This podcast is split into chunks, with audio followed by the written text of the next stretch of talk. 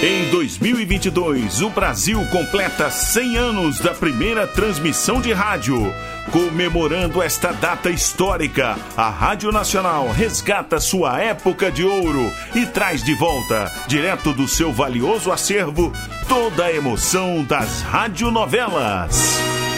A Rádio Nacional apresenta.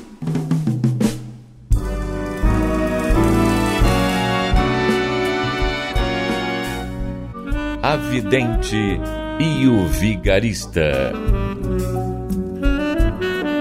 Roteiro original de Amaral Gurgel.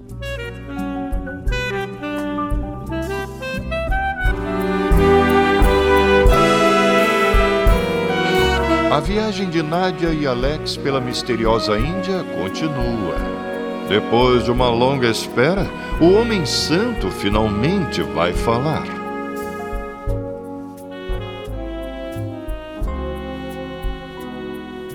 Eu estou desanimada, Alex. Uma semana vivendo numa barraca e até agora esse homem não disse uma só palavra. Tem razão, querida. O York deixa Chopin de madrugada. Vai para o riacho, fica por lá um tempo enorme. Depois de se banhar, fica fazendo suas pressas. Mas agora volta. Os que vêm procurá-lo já colocaram alimento em sua tigela. Ele faz um longo gesto como abençoar os que o contemplam e senta-se para comer. Depois vai meditar. Olha lá, Alex. Aquela mulher foi se ajoelhar junto dele com o filho ao lado. Acho que hoje ele vai falar, meu Deus, será? Vamos nos reunir a ela.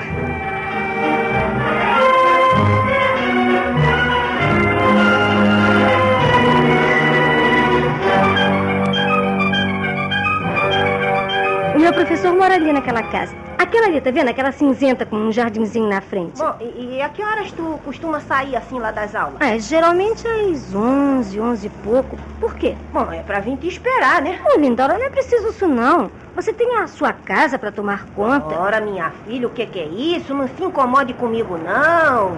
Eu tenho lá uma menina, não Hum. sabe, que veio do norte, Sim. até minha conterrânea. Sim, sim. E que me ajuda muito, Ah. a menina maravilhosa. Ela serve aí os cafés pros pensionistas e eles logo saem, vão embora. Ah, pois é. E deixa a menina sozinha pra me acompanhar. Ah, mas, meu, que bobagem. Menina, é modo de falar, não Hum. sabe? Que ela já tá bem batida com seus 26 anos. Ah. Oxe, é vivida, aquilo é viva. E é casada. É. O marido dela, sabe, é mecânico. Hum. E sai toda madrugada, sabe? Sim, sim. cedo pegar no batente, né, minha Uhum. filha? E ela, coitada, fica me ajudando, né? Sabe como é que é? Ela tem que me ajudar, porque eu também ajudo ela, que assim Sim. paga o quarto dela no negócio do trabalho, né? Uhum. E foi um bom arranjo, né, minha filha? Foi um arranjo pra eles e pra mim também, né? Uhum. Que eu economizo aqui o meu mocó, né? Sabe como é que é, né? e depois, né, minha filha, com aquela minha filha, aquela menina de 26 anos, ninguém se mete Ah, mesmo, é? não. É, eu vou te contar uma historinha rápida. Conta. Outro dia, Hum. eu tive que sair, sabe? E ela ficou lá sozinha. Ela, é- sabe como é que é, né? Sim. Sozinha lá dentro daquele casarão. Aí, um hóspede desses que chega hoje e parte amanhã, entrou no quarto dela, minha filha. Ai, e ela sozinha? A bem dizer, não tava só. É, não tava não, pois tem sempre uma companheirazinha com ela. Uma companheira? É, uma faquinha bem afiada.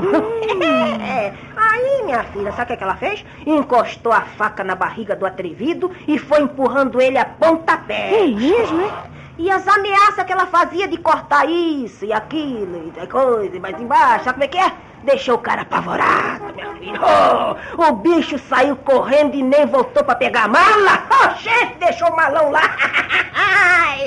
Pois ela avisou que quando o marido dela encostasse e visse o, o danado do atrevido, ele ia matar ele bem Bem, matado, bem, com a conversa tá muito boa, mas eu tô em cima da hora. Olha, se você quer mesmo esperar, vamos entrar. Ô, gente, mas aí? Nossa, nessa casa de luxo. O que que tem? Vixe, minhas patas não dá aí não, minha filha. Eu nem sabia andar.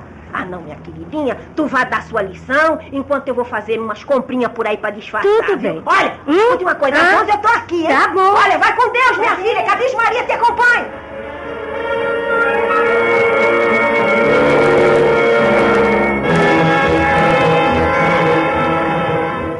Eita, parceiro, conseguiu chegar? Ah, não deu pena, meu chapa. A velha não desgrudou a pequena. Mas durante a viagem eu fiquei sabendo uma porção de coisas. Primeiro, ela mora em Rio Claro. Vem para São Paulo todas as quartas-feiras. Ela chega no ônibus das nove e parte depois das 11. Ah, então já sei que tu vai ficar por aqui mesmo, fazendo hora e esperando que ela venha sozinha, Ué, né? por que que não? O bom caçador sabe que precisa ter paciência, Tá né? bom. E, e a que hora eu te encontro pra filar o almoço? Ô, cara, tu só pensa em comer, hein? Acabou de comer e já tá pensando no almoço, rapaz? Ah, é que tu se me abandona na tua mão, né? Bom, e não te esqueça que eu te ajudei quando tu tava na pior, né? Eu nunca me esqueço dos amigos, falou? Mas, ô China, compreendo o negócio, né? Agora eu não devo ser visto na companhia de um. De... De um vagabundo, não é isso? E tu o que que é, hein? Ó, parceiro, calma, não precisa se queimar, não. Que isso, meu Não sou chapa? parceiro de nenhum ingrato que sente vergonha de mim, não. Te manda, te manda. Que antes de te encontrar eu tava vivendo, né? Calma, meu A gente chapa. nasceu grudado. Mas também, quando teu dinheiro acabar, não me procura, não. Ah, vem cá, amigo, não é nada disso. É, tira a mão do meu que eu não sou gay de servo. Me esquece, filho. Ô. China, escuta um lance, Não deixa eu te falar. Sai da minha frente antes que eu faça uma doideira. Mas que é Eu isso? vou cuidar da minha vida. Olha, e tu pode ir.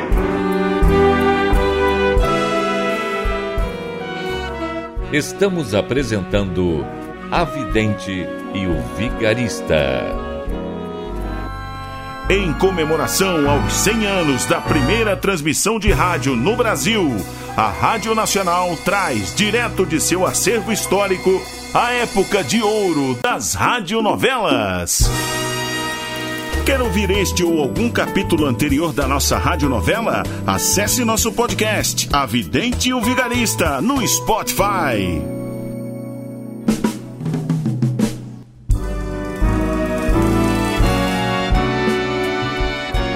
Voltamos a apresentar A Vidente e o Vigarista. Acho que hoje ele vai falar, meu Deus, será? Vamos nos reunir a ela. Mas devemos ficar a uma certa distância, pois é bem possível que ela esteja falando de coisas íntimas, fazendo confidências. Uma confissão. Não, não é bem isso, pois que ele não tem poderes para perdoar. Mesmo assim, todos nós precisamos de alguém que ouça com paciência as nossas angústias, o remorso que às vezes trazemos no coração. Tem razão, Martins. E os que não têm fé ou amigos para os ajudar recorrem aos psicanalistas. Aí vem a mulher, Martins. Pergunte-lhe se veio pedir conselhos ou apenas prestar uma homenagem ao santo vivo. Farei isso depois. A mulher ainda vai rezar. Agora vou saber se ele poderá atender à senhora. Ah, Sim, por favor, Martins, faça isso antes que ele feche os olhos, cruze as pernas e faça sua meditação. Espere-me aqui, por favor.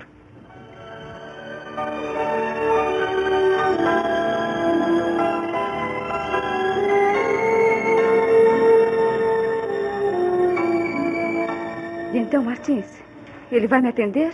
Primeiro, quis saber se a senhora vinha em busca de alguma cura ou apenas por curiosidade e esperando milagres. Avisou que não tem poderes para curar, nem tempo ou vontade de se exibir. E, e você, o que lhe disse? Bom, eu expliquei-lhe o seu caso. Alguém que ainda não se encontrou e anda à procura de um guru. E ele vai me atender? Bem, senhora, ele disse que não é um mestre. Apenas um homem que se afastou de todos para fazer penitência.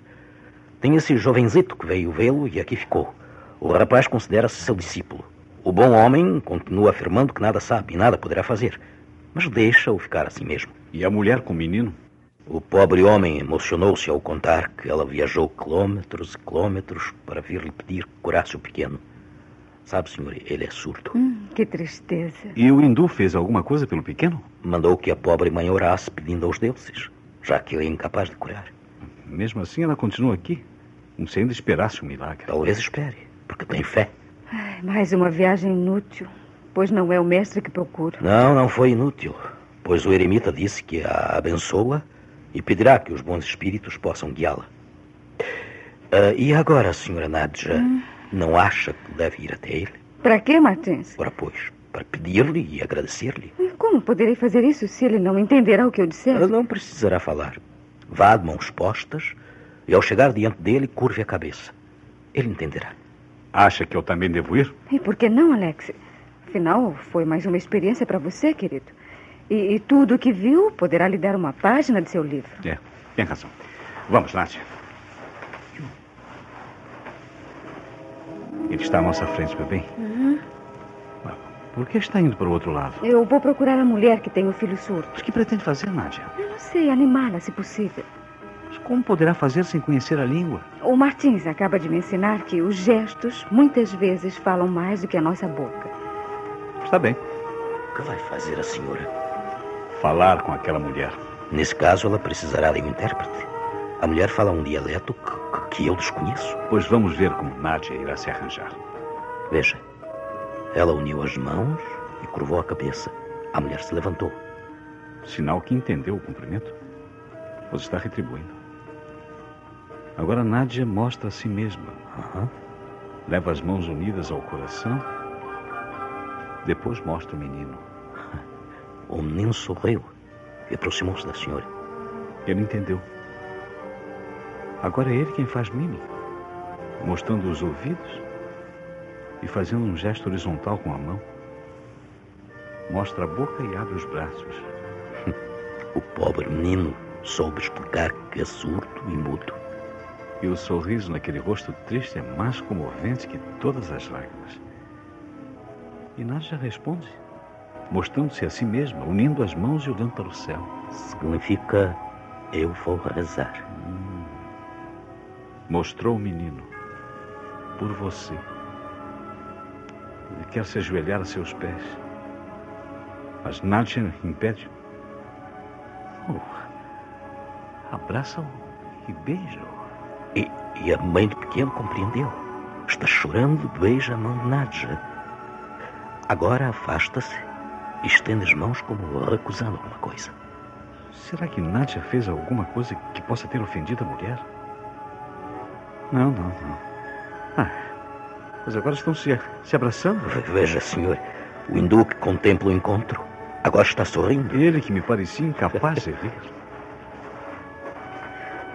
Oh, Nádia, você voltou chorando por quê? Porque compreendi o quanto sou imperfeita.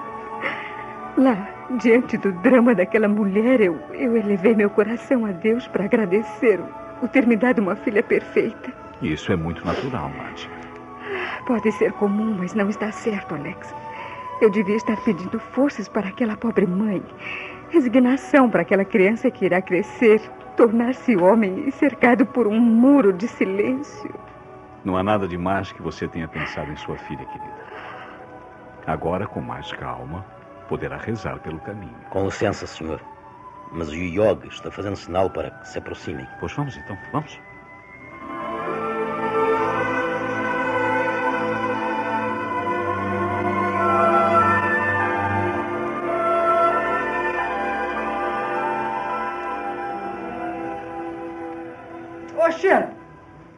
Meu chapa, eu sabia que ia te encontrar no mau cheiro. Te mande feliz que eu não sou teu amigo, não. Calma, meu chapa. Você ainda tá aborrecido? O que, que, tu acha, hein? Depois que me mandou ficar longe de ti, né? É, eu já devia esperar. O cara é amigo quando tá na pior. Mas sobe um pouco e fica logo besta. Meu chapa, peraí. Você sabe que não foi nada disso, né? Eu quis dizer que tu precisava melhorar a fachada. Que essa tua roupa tá no fio. É isso que eu quis dizer. Melhorar de que jeito? Não tem pai rico. Nem rico, nem pobre. Eu às vezes penso que nem mãe eu tive. Pois fui largado na porta de um orfanato. É, mas peraí. Agora tu tens um amigo. Falou? No orfanato eu só tinha parceiros. Era como se a gente se tratava. Parceiro de sofrimento. Que fora ainda foi pior, né? Quando encontrei, pensei que tinha encontrado um amigo. Encontrou, meu chapa. Encontrou um amigão. Olha aí. Acabo de comer que a gente vai numa loja, comprar roupas decentes, comprar sapatos. Falou? Pra quem? Pro meu amigo China, falou? Hã? Eu ainda não sei teu nome, parceiro. Ah, pra que tu deseja saber, hein? Você tá vendo isso aqui? Olha só. Uma carteira de trabalho. Peraí, me deixa pegar, me deixa. Olha aí, pega aí. Poxa, é a primeira vez que eu vejo isso. Peraí, mas não é tua, né? Claro que não é, né, meu chapa? Vai ser tua. De que jeito? Aqui tá o nome do infeliz. Edelcio Pereira. Pois é. Isso aí vai ser fácil, meu chapa. Você tira uma fotografia 3x4, falou? A gente arranca essa daqui e cola a tua. É, mas tem carimbo. É, só um pedaço pequeno no carimbo que pegou o retrato, meu chapa. Olha, com uma esferográfica legal e um pouco de paciência eu ajeito isso aqui. Mas meu nome é Pedro Antônio. Eu posso apagar o nome que tá aqui e escrever o seu. Eu sou bom para imitar a letra dos outros.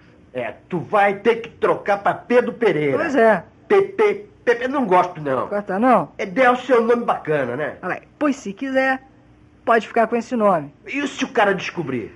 Ele não vai descobrir, né, ô meu chapa? Ele tá morto. Peraí. Tu tirou isso de um defunto, Tavinho? não, mas claro que não, meu chapa. Lógico que não. Eu apanho essa carteira da mesa da secretária. Que secretária?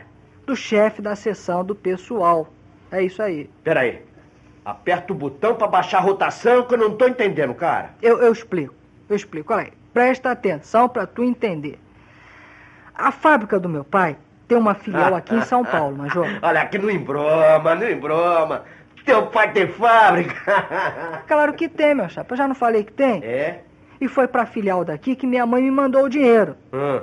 Aí então eu fui até lá, entrei na sessão de pessoal pra falar com o chefe, que é um amigão meu, antigo Sim. colega, né? Aí enquanto tomava um cafezinho, ele chamou a pequena e entregou algumas carteiras para que fizesse alguns registros, entende? Hum. E avisou: Olha aí, essas de baixo são de empregados que saíram. E a do Edélcio, que morreu. É pra dar baixa, entendeu? E A você do- então é, pediu que desse pra você... Claro que não, meu chapa. Ih, mas, ô, ô, ô, China, você custa entender os lances? Fala lá. Ah, mas claro que não.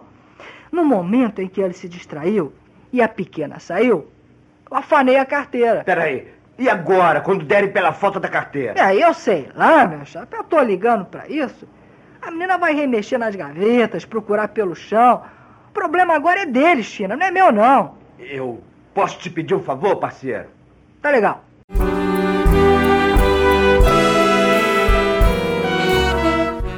A Rádio Nacional apresentou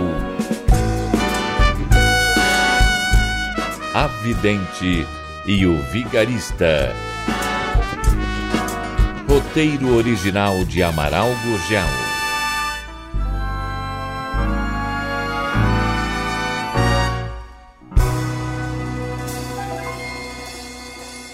Quer ouvir este ou algum capítulo anterior da nossa radionovela? Acesse nosso podcast, A Vidente e o Vigarista, no Spotify.